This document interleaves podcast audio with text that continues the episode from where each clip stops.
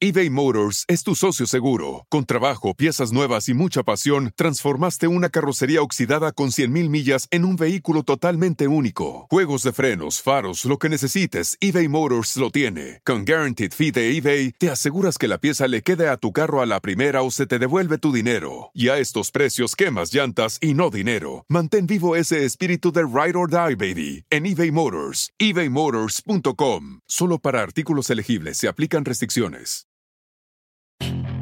Puedes hacer dinero de manera difícil, como degustador de salsas picantes, o cortacocos, o ahorrar dinero de manera fácil con Xfinity Mobile. Entérate cómo clientes actuales pueden obtener una línea de un límite intro gratis por un año al comprar una línea de un límite. Ve a es.xfinitymobile.com. Oferta de línea o límite gratis termina el 21 de marzo. Aplican restricciones. Xfinity Mobile requiere Xfinity Internet. Velocidades reducidas tras 20 GB de uso por línea. El límite de datos puede variar.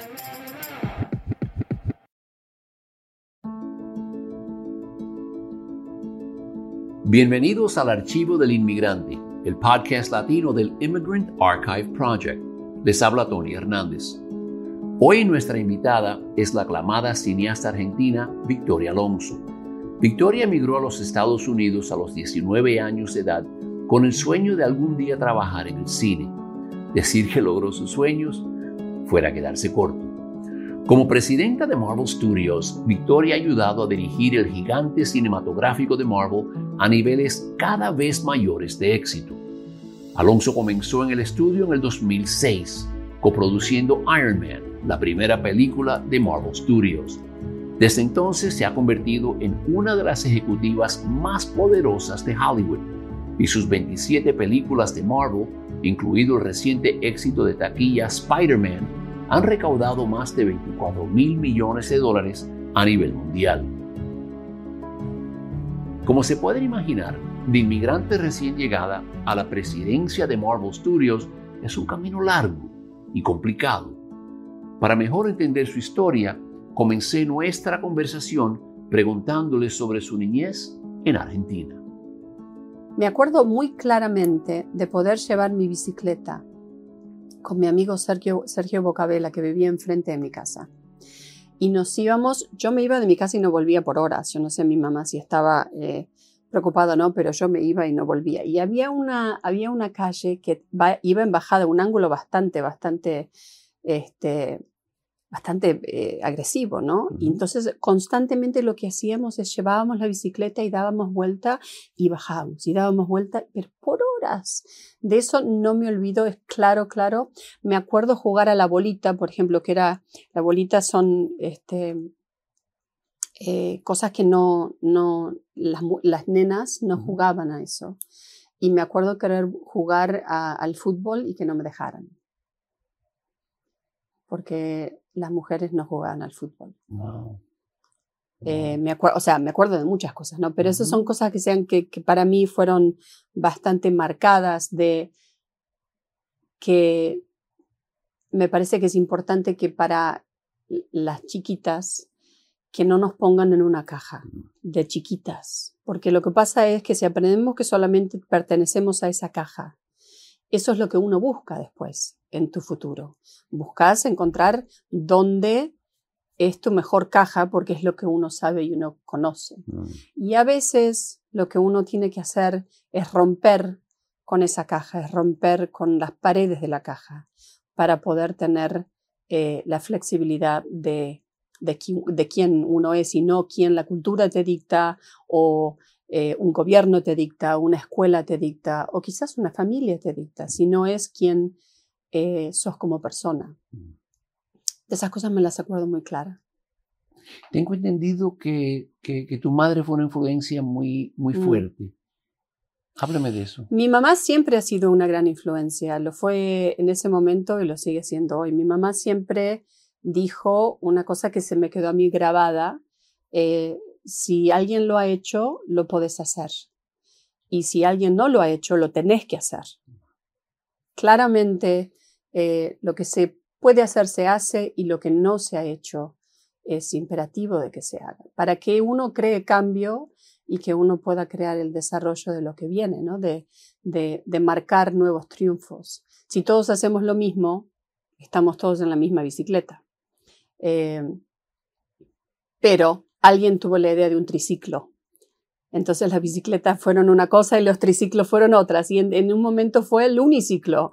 Y teníamos una, o sea, el, el, arte de ser creativo y encontrar algo diferente, eh, eso tiene que, que, estar muy presente. Y a veces hacemos eso, le enseñamos a los chicos de chiquitos que lo hagan, que creen, que, que no piensen en los límites. Y en un momento determinado uno llega y dice, no, acá están los límites, estas son las reglas, estas son las limitaciones, esta persona no puede, esta otra tampoco, esto solamente le pasa a esta persona, esto solamente es...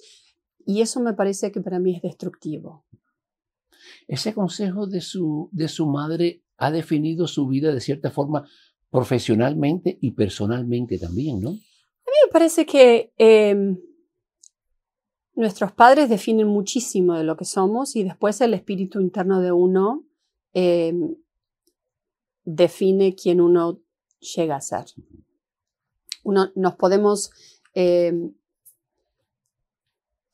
en cierta manera me parece que hay veces buscamos la excusa de decir, bueno, así, así me criaron, yo soy así, pero me parece que en lugar de escondernos en cómo nos criaron, eh, cuando no resulta ser una, una manera Em, beneficiar para, para, uno. Me parece como uno tiene que tomar la responsabilidad de sí, mi mamá me enseñó muchísimo, pero en cierto, en cierto momento yo tomé la decisión de que lo que quería hacer era lo que nadie había hecho. Si bien yo escucho las palabras de ella y escucho constantemente que ella me dice, lo podés hacer, eh, cuando voy a trabajar y cuando voy a presentarme y cuando estoy en una reunión o estoy en un set o estoy en un momento enfrentándome a 5.000 personas, eh, es uno la persona que toma ese momento y tiene que decidir si hoy es ese momento que vamos a poder establecer algo de cambio. Em, pero me parece que es importantísimo, ¿no? Los pilares que son tus padres a, lo que llegan a ser eh, el resto de tu vida y te acompañan. O sea, eh, si tuviste buenos padres es una maravilla y si no tuviste buenos padres, eh, eso también te acompaña. Así es.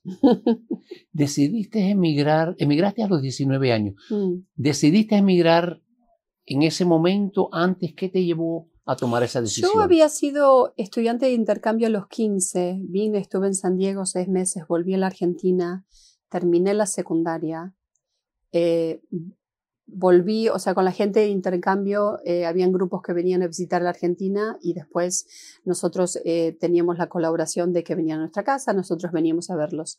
Conocí a un muchacho con quien me casé eh, y vinimos, él vivía en Seattle y a los 18 vine a visitarlo, volví a la Argentina y cuando regresé a los 19 nos casamos, así que viví en Seattle de casada. Y cuando le contaste a la familia que te ibas a venir a vivir. Mi mamá me preguntó si estaba embarazada. Fue la primera pregunta que me preguntó, ¿te casas porque estás embarazada? Dije, no, no estoy embarazada, mamá. Porque no, no te tenés que casar, me dijo. No quiero que te vayas.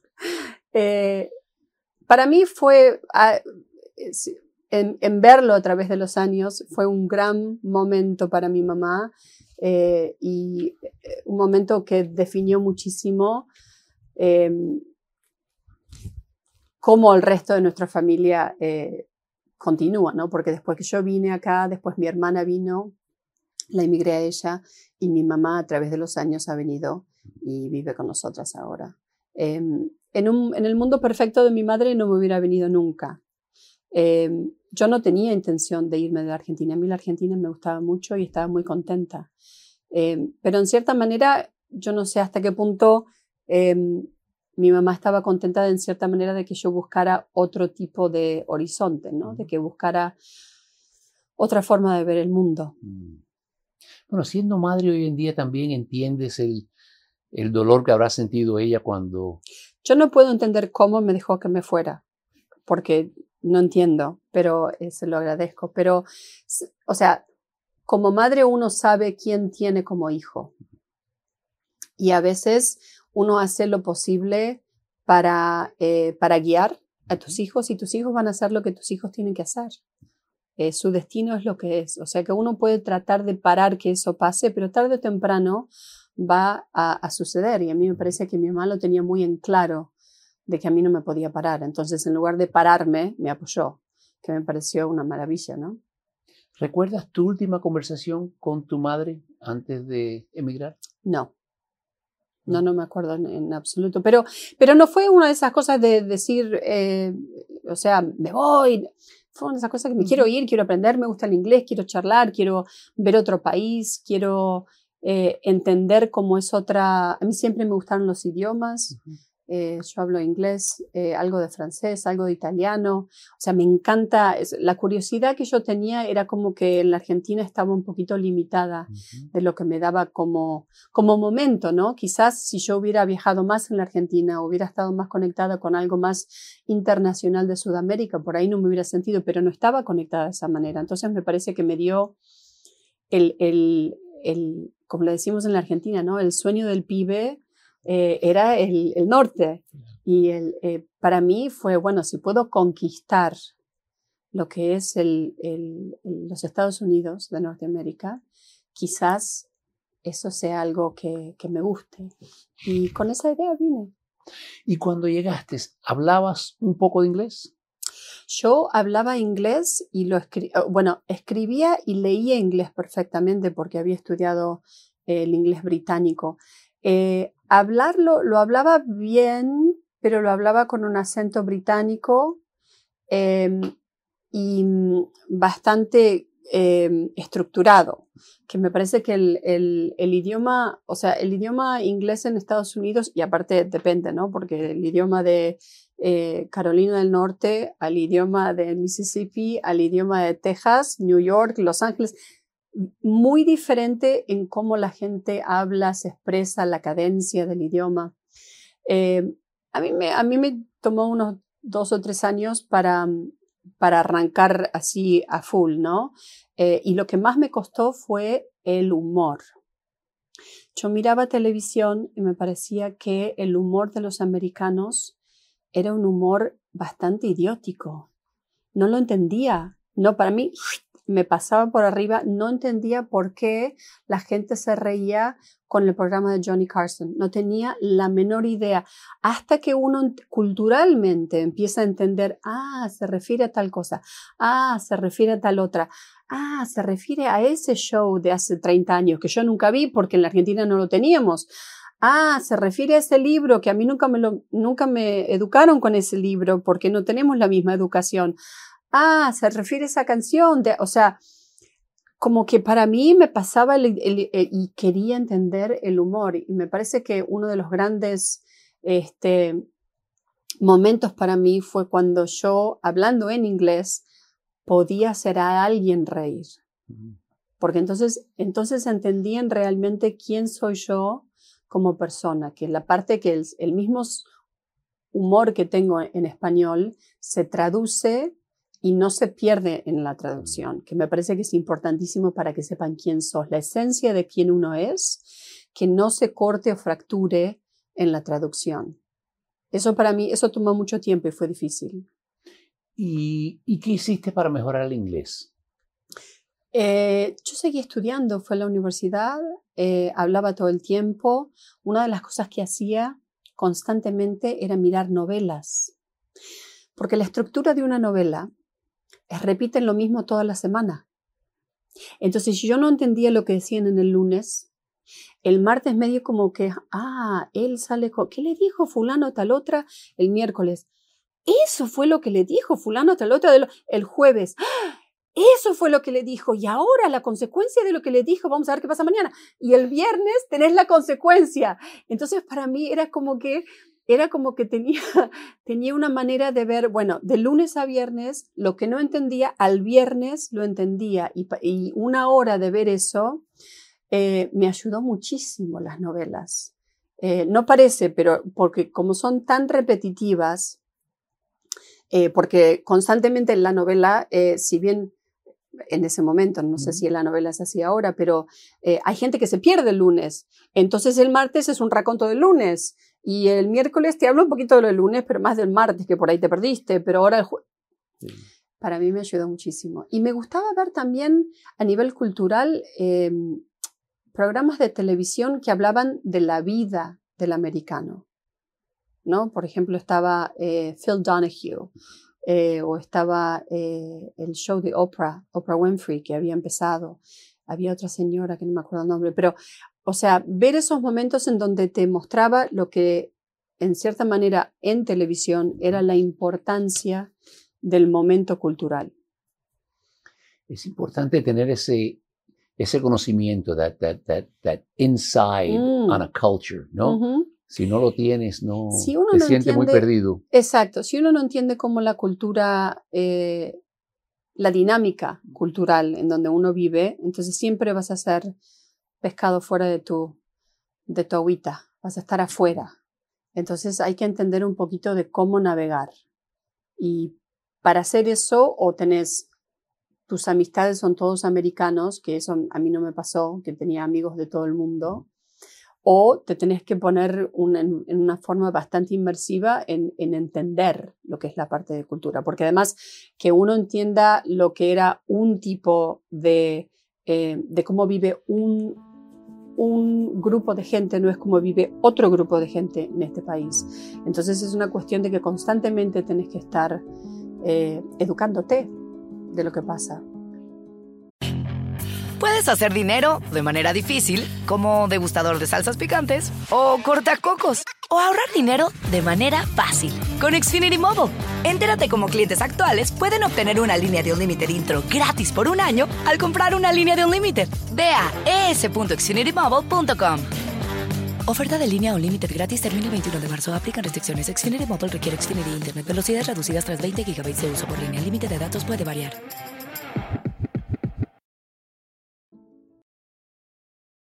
¿Qué importante consideras que es para el inmigrante recién llegado que aprenda el inglés o lo aprenda lo antes posible?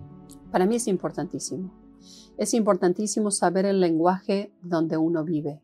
No solamente el lenguaje que te ayuda a, maniobrar el día, pero el lenguaje cultural. O sea que no solamente uno tiene que aprender el idioma, pero hay un idioma de las cosas que dicen las palabras y hay el idioma de lo que dice la conducta.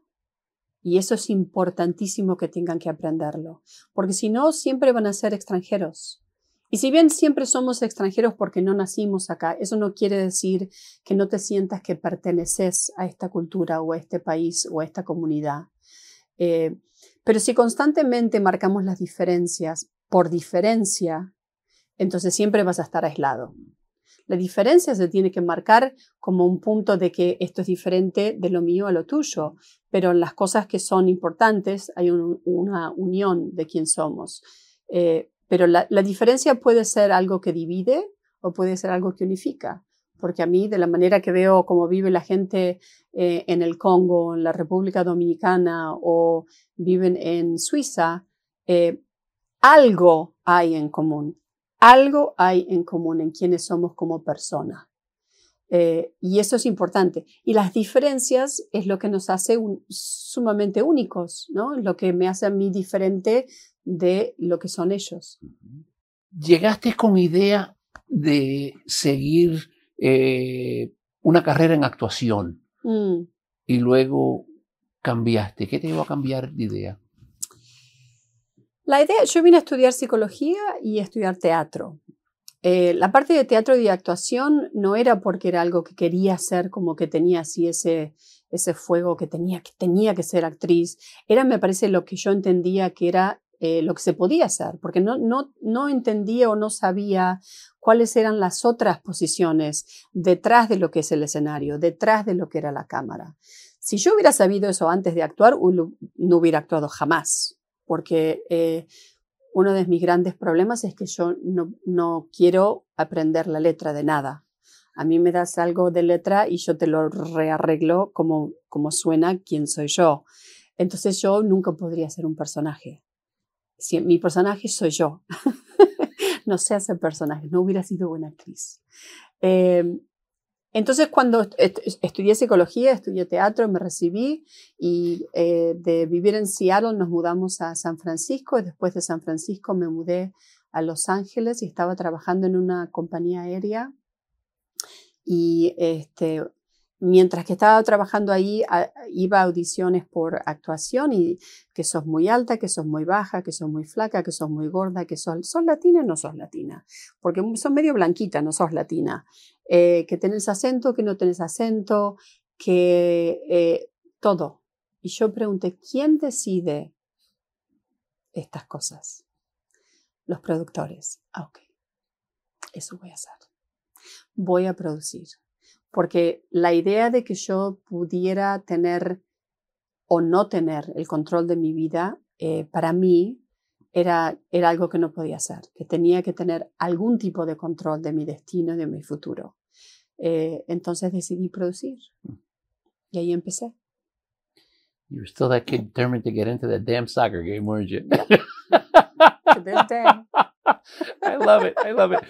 Pero es una cosa decir, ok, voy a producir, y terminar sentada en esta oficina, ¿no? ¿Cómo, cuéntame, y, sé que esto es una conversación que nos puede llevar dos semanas, pero ¿cómo llegaste a decir, ok, I'm going to produce, y you want to producing, I mean, that's so, the odds against that are remarkable. la idea, la idea era de que si, si había gente que podía ser la que decidía cómo se hacían ciertas cosas, que quizás si yo encontraba la manera de estar en ese grupo de gente que yo podría decidir. Nunca pensé, jamás pensé que iba a terminar acá, eh, eh, haciendo esto. Eh, yo cuando empecé era asistente de producción, o sea que yo empecé por abajo. Lo primero que hice fue asistente de producción y contenta, chocha de la vida de hacerlo y de comprar comida a la gente que estaba en el set. ¿Y cómo lograste conseguir ese puesto? Yo estaba trabajando en Alaska Airlines y una amiga mía que estaba ahí me dijo, em, fíjate, tengo una amiga que se llama Carla Corwin y ella es asistente de dirección. Y me parece que vos serías muy buen asistente de producción. Me, me dijo, PA. Y yo dije, ¿ah? Y digo, ok, ¿y eso qué es? Me dijo, anda y charla con Carla, a ver qué te dice. Ok. Fui, hablé con Carla y Carla me dijo, sí, venite y lo que tenés que hacer, eh, vení mañana, venite temprano, te voy a dar una radio y lo que tengo que hacer es que pares el tráfico de acá a acá. Ok. Y ese fue el primer día y nunca jamás volví atrás. Eh, al mismo tiempo que estaba trabajando con Alaska Airlines, estaba trabajando en Paramount Pictures y yo hacía los tours que hacían, los hacía en español em, y hacíamos todos los, todos los shows que tenían, que eran eh, shows de sitcoms que tenían con tres cámaras y que tenían audiencia en vivo. Y eso me dio como que me dio una idea, ¿no? De lo que era eh, otro tipo de un rubro que yo no sabía nada de lo que era la parte de comedia en vivo en televisión. Mm. Em, porque teníamos la, parte de televisión que era filmado, como Cheers, Dear John, Wings, todos esos, shows, y después tenías Fresh Prince of Bel Air, eh, que era algo que estaba en vivo. Em, y durante el fin de semana trabajaba en Black Angus como mesera. O sea que tenía tres, tres trabajos. Yo me levantaba eso a las 4 de la mañana, iba a trabajar a Alaska Airlines a las cinco y media. De ahí trabajaba eh, hasta las 12 o 1, de ahí iba a Paramount Pictures y trabajaba de 2 hasta 10 y media, 11 que terminábamos con los shows y durante los fines de semana que no tenía que trabajar en, ni en Alaska ni en Paramount, trabajaba en el restaurante. Y en todo este proceso llegó un momento que dijiste, wow, esto es para mí y sé exactamente lo que quiero hacer. No, nunca supe si exactamente era para mí. Nunca, hasta el día de hoy me pregunto, si este es el lugar donde tengo que estar. Me parece que eso es parte de lo que es la curiosidad de continuar y de crear nuevos momentos en tu vida. Si, si yo digo, bueno, esto, esto es esto, llegué, estoy establecida, eh, tengo todo el éxito del mundo, eh, me la creo, ¿qué hago? Me pego un tiro, porque eh, no tengo 80 años. Entonces, o sea, la idea es que sí, es un momento, eh, es un momento de éxito. El éxito va y viene. La gente que se la cree y se la cree cuando tiene éxito, se la tiene que creer también cuando no tiene éxito. Entonces yo prefiero no creérmelo. que está, no está, que medio, que, qué sé yo, es, no sé si ese, el éxito va y viene y hoy en día, hoy en día la gente quiere ver nuestras películas. Mañana solo Dios sabe qué va a pasar. Entonces yo lo que trato de hacer es crear algo que quizás sea parte de una diferencia. Una diferencia de que quizás para la, generación que viene, para la generación eh, que está ahora en, sus 20 años o para la generación de mi hija, de los que ella tiene 8 ahora, eh, que vean que eh, la posición que tenga una mujer latina es una posición muy posible de éxito. Y cuanto más nos vemos en esa posición, sea yo o sea cualquier otra mujer, de cualquier parte de Sudamérica, Latinoamérica, Centroamérica, de España, Portugal, de donde fuere, que eso es algo que es una posibilidad. Porque para mí lo único que yo vi es siempre vi que habían hombres que estaban a cargo, que estaban al frente, que estaban en el puesto máximo, que estaban en momentos de responsabilidad. Porque mi madre constantemente me dijo que si se, no se había hecho había que hacerlo. Yo medio como que tomé eso y ahí me fui y lo hice. Pero hay gente que no escucha, no puede escuchar esa verdad y tiene que verlo. Entonces, parte de lo que lo que a mí me gustaría hacer es crear una imagen para que las generaciones que me sigan a mí puedan ver de qué es posible. Y una vez que es posible, esa es una si creas esa diferencia tarde o temprano, la diferencia crea el cambio. Mm. Es una cuestión de tiempo, pero el cambio no pasa en media hora.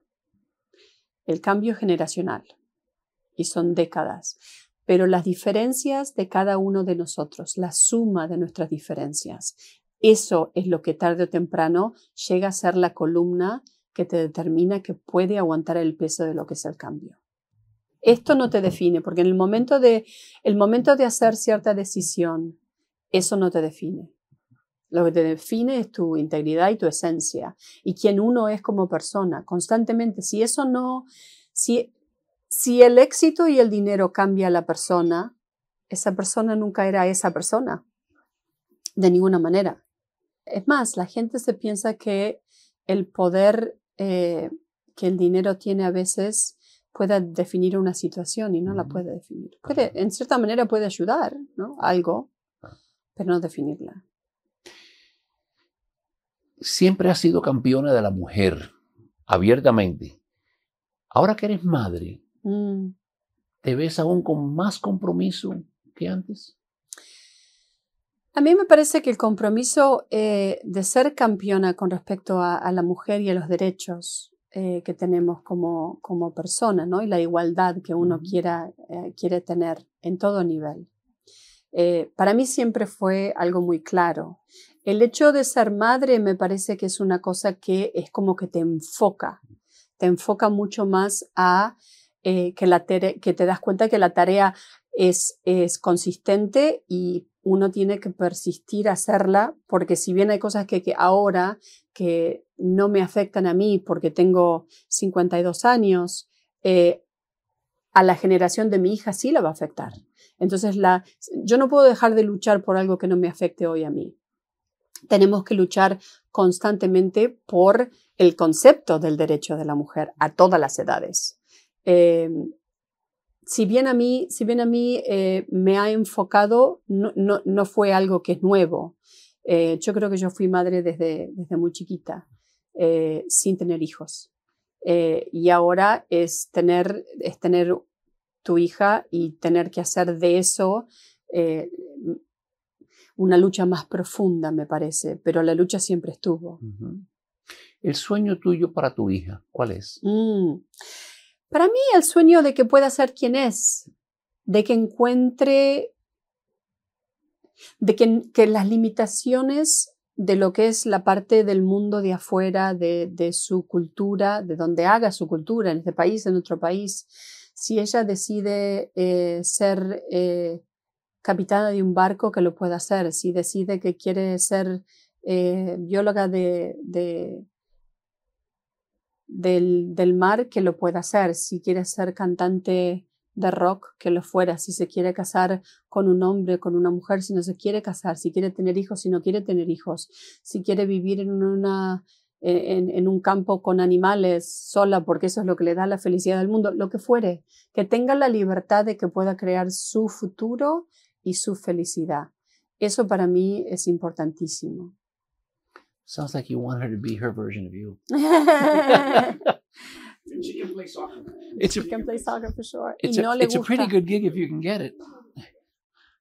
Eso te digo es la cruz, ¿no? Yo que no lo pude jugar y vos que lo podés jugar ahora y no lo querés jugar.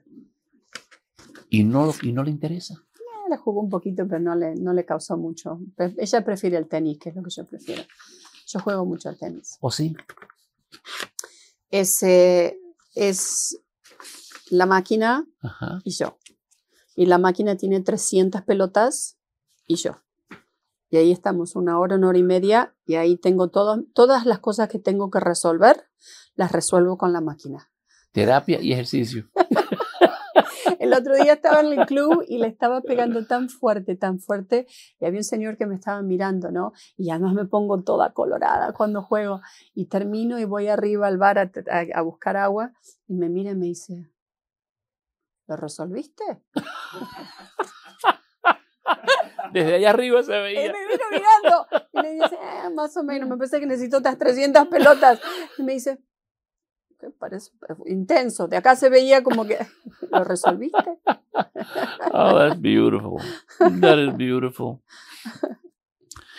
En, en el universo de Marvel, Mm, se ve que en estas películas hoy en día se toca mucho más el tema humano, como Mm. han humanizado mucho más los superhéroes que recuerdo yo de, de mi niñez hace 3.000 años atrás. Eh, ¿Has tenido algo que ver con eso? De la manera que nosotros hacemos películas es una colaboración constante de todos los que estamos. Entonces, que yo te diga que no he tenido nada que ver es mentira, pero que te diga que ha tenido tanto que ver es mentira también. Todos tenemos, en cierta manera, una forma de, participar y de colaborar. Eh, pero me parece que más que nada es, ha sido la, mejor mezcla de personas, ¿no? De que estamos a cargo y los directores que tenemos o directoras eh, y de cómo quieren contar su historia. Nuestras películas siempre, yo lo que digo, ¿no? Es que son como una cebollita. Si solamente querés la cebolla, ahí la tenés. Pero si querés pelarla y buscarle, las otras cosas están ahí. Solamente uno tiene que querer ver lo que está. Eh, para mí son 10 veces más profundas de lo que la mayoría de la gente ve porque eh, evidentemente estamos adentro de las conversaciones en lo que significan ciertas cosas. Si, si entra a nivel cultural y a nivel masivo, bárbaro. Si no entra, no importa. Por ahí hay 12 personas eh, en España y 14 personas en Londres y 15 personas en San Juan, en Puerto Rico, lo que fuere. Hay momentos que la gente ve lo que ponemos y son, son cositas que ponemos y si no vamos a tener el, el factor humano en nuestras películas, son unas películas que solamente eh, se llegan a ser un poco vacías. Y me parece que el factor humano para nosotros es lo que define el superhéroe. Lo más importante, constantemente me hacen la pregunta, ¿qué es, qué es lo que define el superhéroe? Lo que define el superhéroe es lo mejor que uno tiene adentro y que en ese momento, lo que fuera las circunstancias del momento, uno lo puede ejercitar. Eso es, o es abrirle la puerta a alguien que necesita, o ayudar a alguien que está bajando del ascensor, o es estás en un, en un, restaurante y alguien tiene que entrar al baño antes que vos, o estás en el, aeropuerto y hay una señora que está viajando sola con tres chicos y necesita que le levantes una. En ese momento, todos podemos ser superhéroes. Todos, nadie tiene que salvar al mundo, porque en ese momento esa madre con tres hijos y no poder pasar por seguridad sin que se dos de los chicos le agarren un ataque de, de crisis, ese es, ese es el final del mundo para ellos en ese momento todos tenemos la capacidad de ayudar, todos tenemos la capacidad de crear una situación de superhéroes. Eh, no tiene que ser ni con una capa, ni con un martillo, ni con un escudo. Tiene que ser solamente con la, la bondad y la integridad de quién somos como persona. Puedes hacer dinero de manera difícil, como degustador de salsas picantes, o cortacocos, o ahorrar dinero de manera fácil con Xfinity Mobile. Entérate cómo clientes actuales pueden obtener una línea de un límite intro gratis por un año al comprar una línea de un límite. Ve a es.xfinitymobile.com. Oferta de línea o límite gratis termina el 21 de marzo. Aplican restricciones. Xfinity Mobile requiere Xfinity Internet. Velocidades reducidas tras 20 GB de uso por línea. El límite de datos puede variar.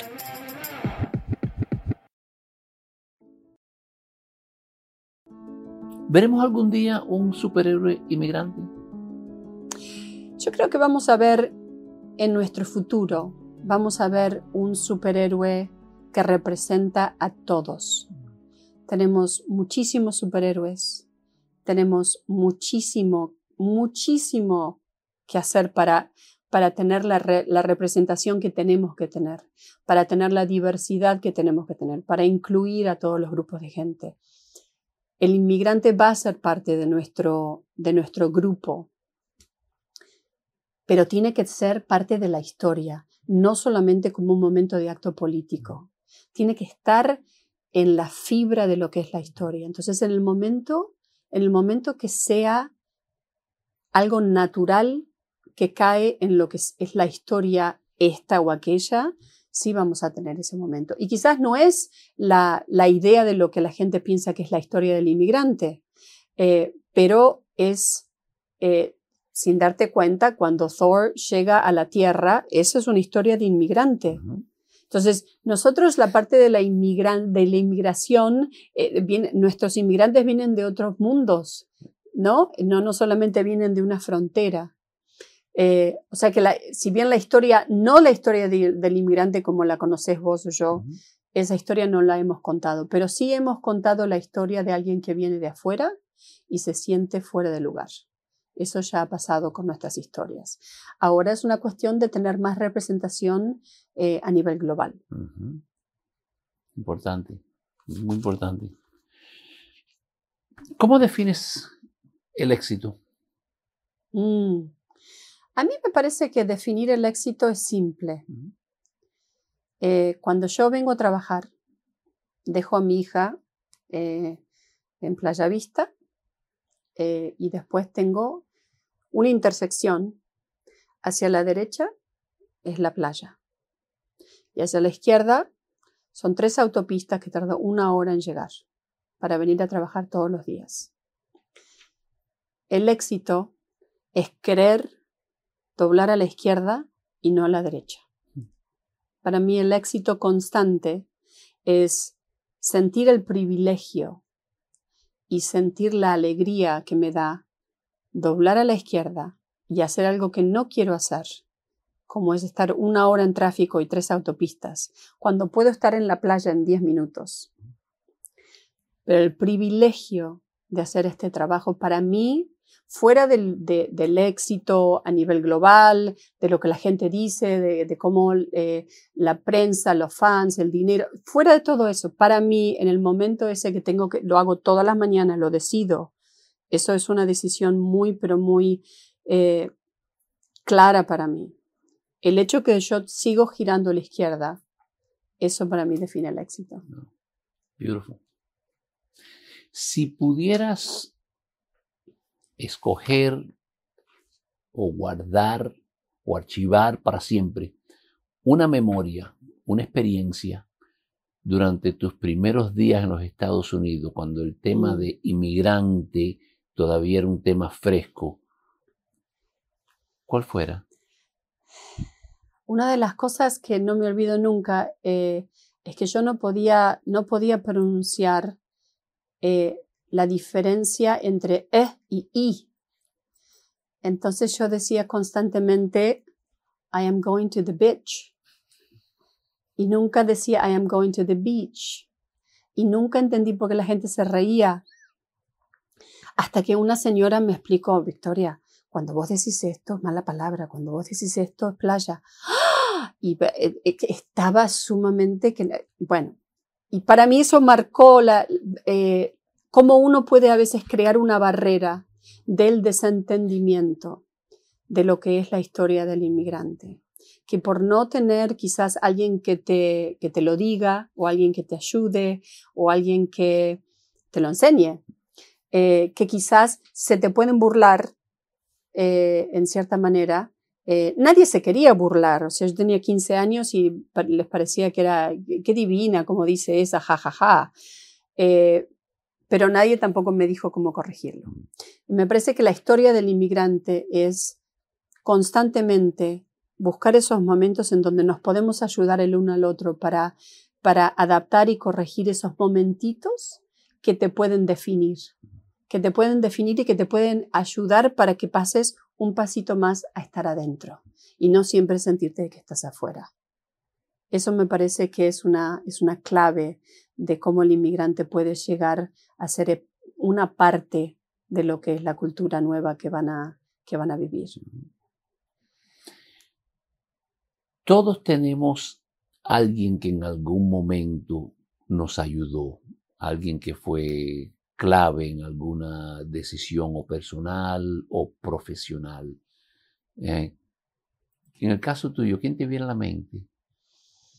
Para serte sincera, cuando uno llega a cierto nivel en tu carrera es difícil tener eh, un grupo de gente que te pueda aconsejar.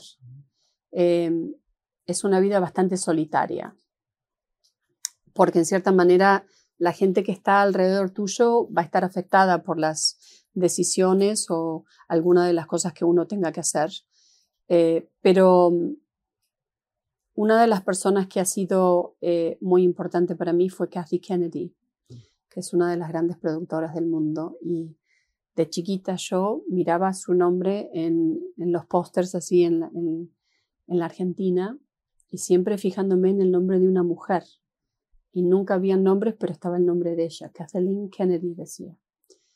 Em, y a través de los años la seguí, pero nunca nada, ¿no? Y una vez que empezamos a hacer este trabajo y Kathy estuvo a cargo de eh, lo que es Lucasfilms y todo la, lo que ella está haciendo con la franquicia de la Guerra de las Galaxias y eso.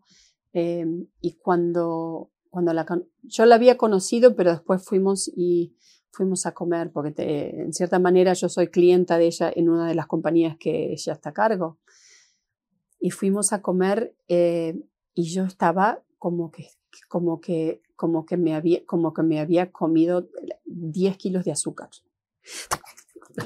Estaba como loca, estaba como que le había dicho a todo el mundo en la oficina que yo la voy a conocer a Katy la voy a conocer a Katy, pero chocha de la vida, estaba como que, pero, pero rebotando por todas las paredes de que es, otra vez, es el sueño del pibe, ¿no? De lo que uno ve en cierta manera y de repente es la humanización del momento de donde lo que uno pensaba, uno, uno soñaba, está ahí y estábamos comiendo. Y es más, nos pasamos la primera hora y yo diciéndole cuánto la adoraba, que era divina, qué sé yo, y después la segunda hora le dije, bueno, esto es lo que tenés que hacer para que la compañía esté como yo la quiero.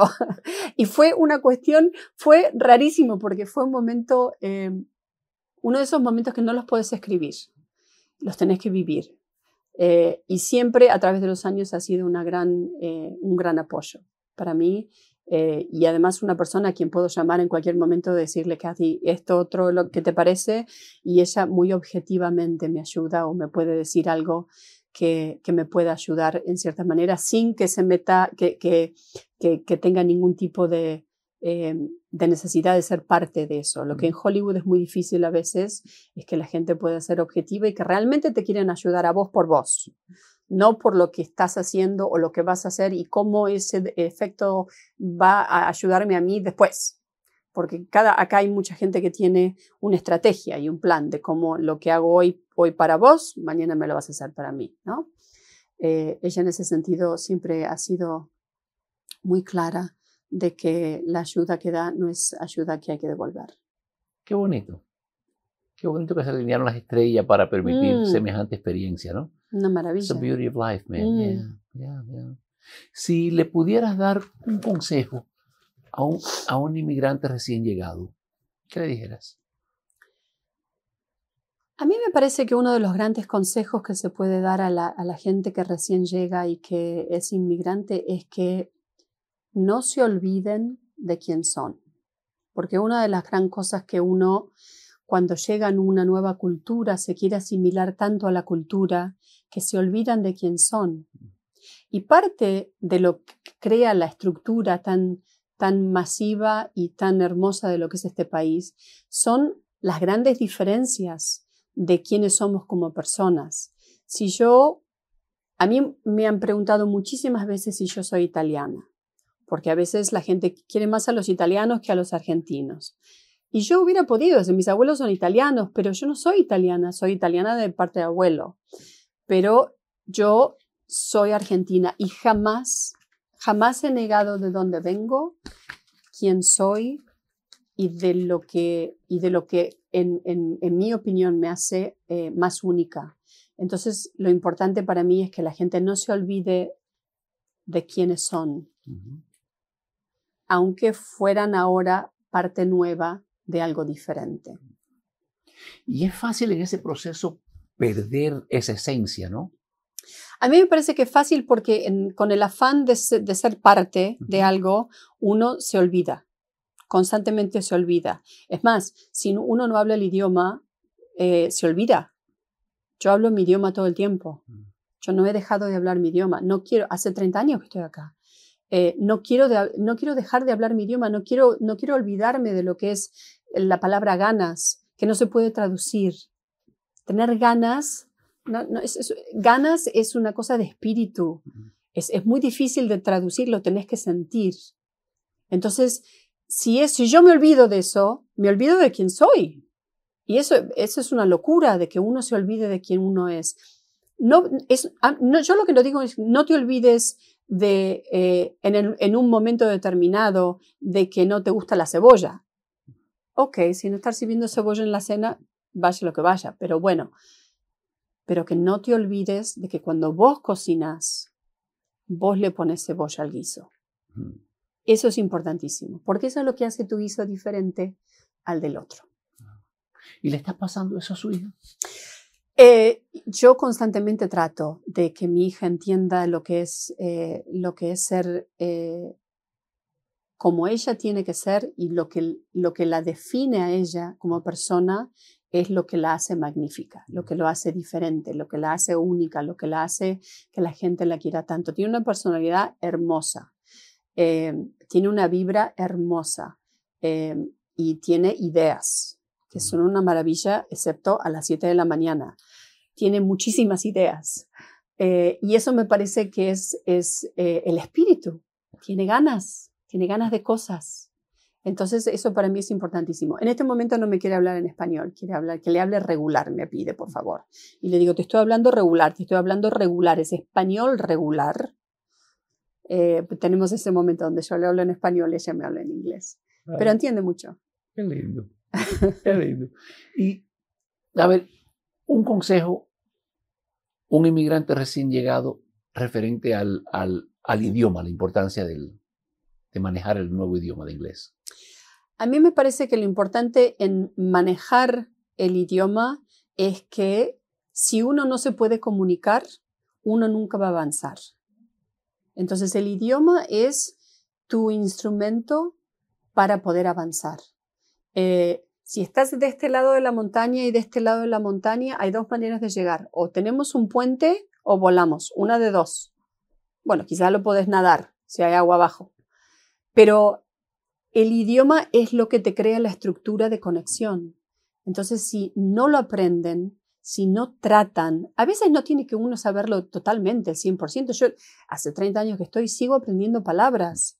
Hay días que digo, ¿y eso qué dice? Ah, mira, otra palabra constantemente la curiosidad de aprender, porque depende de lo que uno lee o lo que ve o eh, en ciertas cosas que estamos aprendiendo muchísimas cosas de, de, otros rubros, uno aprende otras palabras, pero estar con la curiosidad de poder conectar, porque si uno no conecta como inmigrante, siempre te vas a sentir solo y aislado. Y eso no es algo que es conducible para que uno pueda tener comunidad, que es lo que al fin y al cabo es lo que uno busca. Y el idioma también no es solo para lo profesional, pero te ayuda a disfrutar estar en este país aún más todavía, ¿no? Claro, parte de lo que yo te explicaba de lo del humor, ¿no? Es que al entender el humor, yo podía estar, eh, encontrar de que, ah, se ríen de esto, ah, se ríen del otro. Entonces uno puede ser parte de eso, ¿no? Y puede, y puede eh, si bien no, al principio no, todo lo que decía yo no, nunca, o sea, lo que yo pienso que está en mi cabeza que es gracioso, a veces no es lo que digo. Entonces, cuando estaba entendiendo el idioma, a veces lo que yo pensaba que decía no era lo que decía.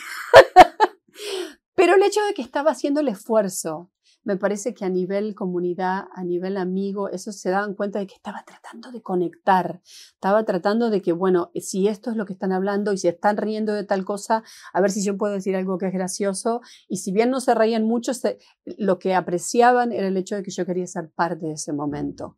Y a veces el ser inmigrante, uno trata de medio como que está más callado, más que prefieren el, silencio del momento para que nadie los les diga no lo que dijiste está mal dicho o es no entendí lo que me dijiste o cómo porque crea otro otro tipo de momento eh, pero me parece que es importante de que uno se arriesgue y tome ese momento y se arriesgue a decir algo, porque nunca sabes, 50 y 50, ¿no? Por ahí lo que decís es lo que tiene que ser y por ahí lo que no decís es no.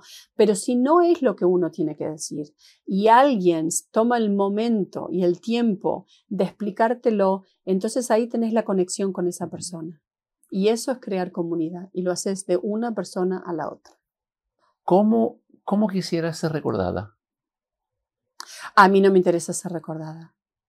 No, a mí la gente, yo prefiero que la gente esté conmigo hoy. Lo que pasa mañana, yo no tengo control de lo que va a pasar mañana. El mañana es de otra persona, el mañana es de otra generación, el mañana es de lo... Yo voy a hacer lo que tengo que hacer hoy para que el hoy se determine de la mejor manera. Si me recordás mañana, me recordás, y si no me recordás, es cosa tuya. No te puedo, yo no te puedo definir, no me interesa eh, ese, que la gente tenga ideas de cómo quiero que me recuerde. No, que eh, eso me parece que es una cosa de que eh, poner a alguien en un pedestal que no, que no tengo lugar en ese pedestal. Yo estoy completamente segura de que la gente que me conoce hoy tiene una idea. Y si el día de mañana se olvida, que se olviden, eso es una cosa muy personal. Vos tenés que preguntarle a la gente que me conoce cómo les parece que me van a recordar, porque yo eso no lo controlo. Cada uno tiene su forma de ver la vida como la, como la ve. Y si hoy me preguntas a mí o me decís, vas a recordar a fulano de tal de esa manera, lo primero que te voy a decir es no. La voy a recordar de la manera que lo voy a recordar yo y lo voy a definir yo. Entonces, de ninguna manera yo voy a definir cómo otra gente me va a recordar ellos me van a recordar como puedan. Sí, se acuerdan. Por ahí fue un momentito. La gente no se tiene que acordar de mí. La gente tiene que vivir. Vayan a vivir y hagan lo mejor de su vida. Y el resto que sea lo que sea.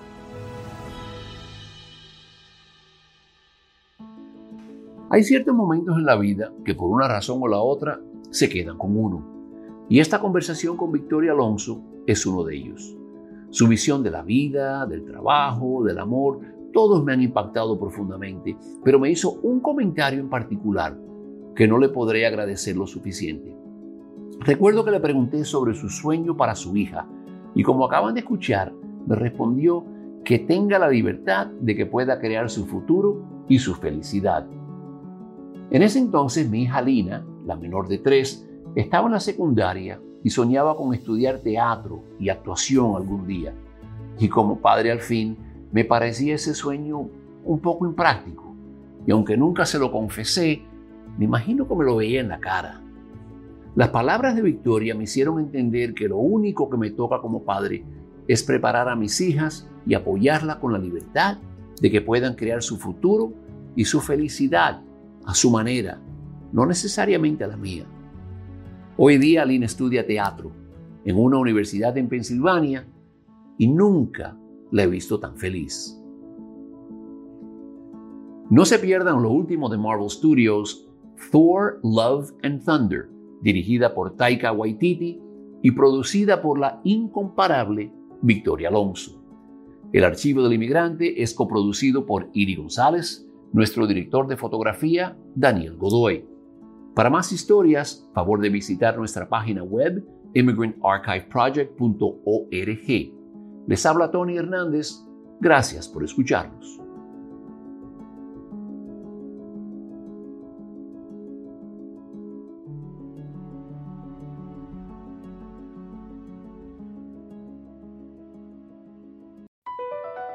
BP added more than $70 billion to the U.S. economy in 2022 by making investments from coast to coast. Investments like building charging hubs for fleets of electric buses in California and starting up new infrastructure in the Gulf of Mexico. It's and, not or. See what doing both means for energy nationwide at bp.com slash investing in America. Puedes hacer dinero de manera difícil, como degustador de salsas picantes, o cortacocos, o ahorrar dinero de manera fácil con Xfinity Mobile. Entérate cómo clientes actuales pueden obtener una línea de un límite intro gratis por un año al comprar una línea de un límite. Ve a es.xfinitymobile.com. Oferta de línea o límite gratis termina el 21 de marzo. Aplican restricciones. Xfinity Mobile requiere Xfinity Internet. Velocidades reducidas tras 20 GB de uso por línea. El límite de datos puede variar.